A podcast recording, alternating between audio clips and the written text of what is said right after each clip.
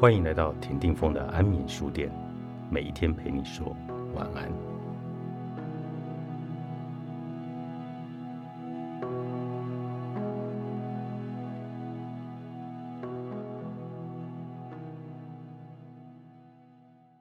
我曾度过一段很长的考生生活，从进入大学到脱离学生身份，总共花了十年的时间。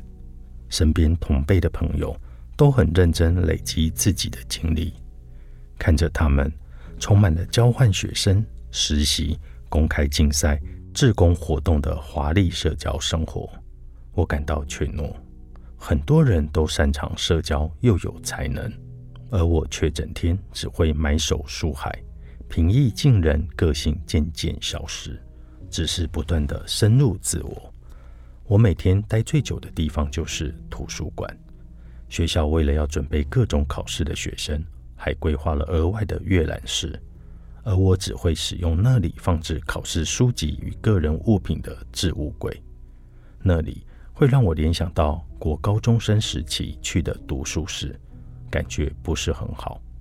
每次走进去，都会先注意到别人的位置，再看看别人在桌上都摆了什么，用什么样的心情在读书，在观察最多人使用的圆珠笔是哪一支，哪一种习作现在最流行。我的低级乐趣就是从这里开始的。有一个词叫做“罪恶的快感”，是对一件事情很有罪恶感。但却又很喜欢、很享受的心态，用我的方式来说，就是低级乐趣。我的低级乐趣就是在无人的阅览室里散步，趁着别人不注意偷窥别人的空间。这虽然会让人有罪恶感，但我安慰自己，用至少不是打开紧闭的置物柜这种借口，试图合理化自己的行为。走在走廊上，会有人看到。所以这跟偷东西又不一样。书桌是玄关门，也是一扇小小的窗户。看见有些人垂头丧气的时候，我会偷偷的放巧克力和一张小纸条在他们的门边。有人生日的时候，则会放一束香气浓烈的花。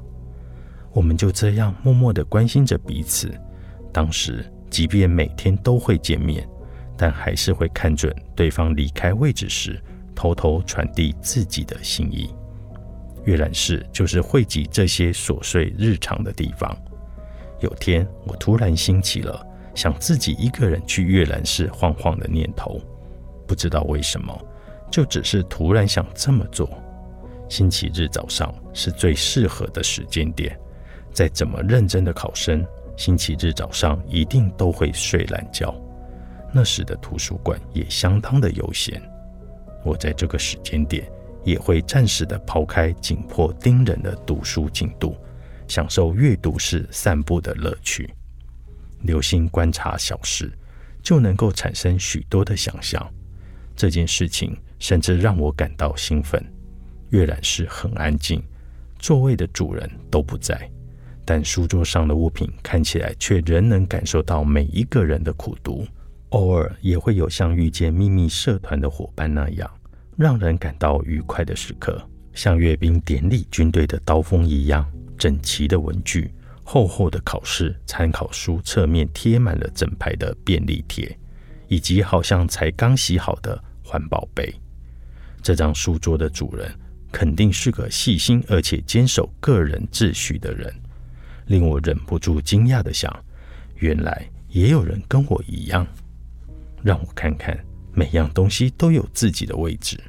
没错，荧光笔就是这样最刚好，不多不少，只要三支。铅笔也只要三支。最近大家都懒得削铅笔了，改用自动铅笔。牙刷可不能这样放吧？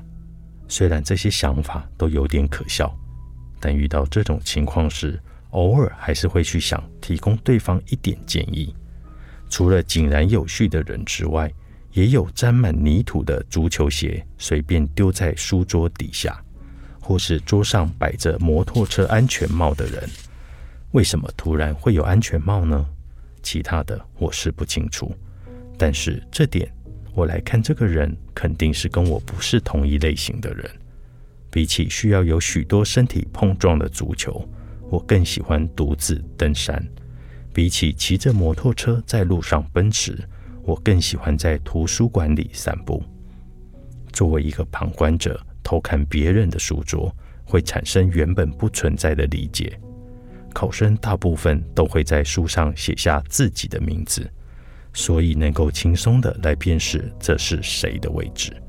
比起好友的桌子，看到曾经在某处听过的名字时，反而更能引起我的注意。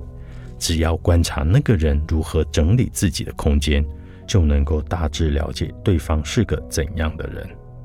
这个人很老实，坐下来之后会先读圣经。从来没有看过这个人生气或激动，是个正直的人。他的桌子也很端正啊。哎呀，这是怎么回事？他不是努力派，而是天才型的啊。书既然都是全新的，难道是看一次就都记住了吗？一些模样的轮廓渐渐变得清晰，让人感觉到这种观察真是了不起。我突然想起，一个人的物品都会跟着主人相似这一句话。有一些人，我虽然不认识，但却莫名的信赖他们，甚至会有如果是这种人的话，一定不会抢别人的东西或对周遭造成危害等先入为主的偏见。结束室内散步后，我回到自己的位置坐下，就会产生莫名的希望。我莫名的有一种预感。相信，虽然我们花费大把的青春岁月坐在这个书桌前，但这样的努力绝对不会白费。虽然没有任何根据，但这也足够使我的一天感到充实。难道又是我想太多了吗？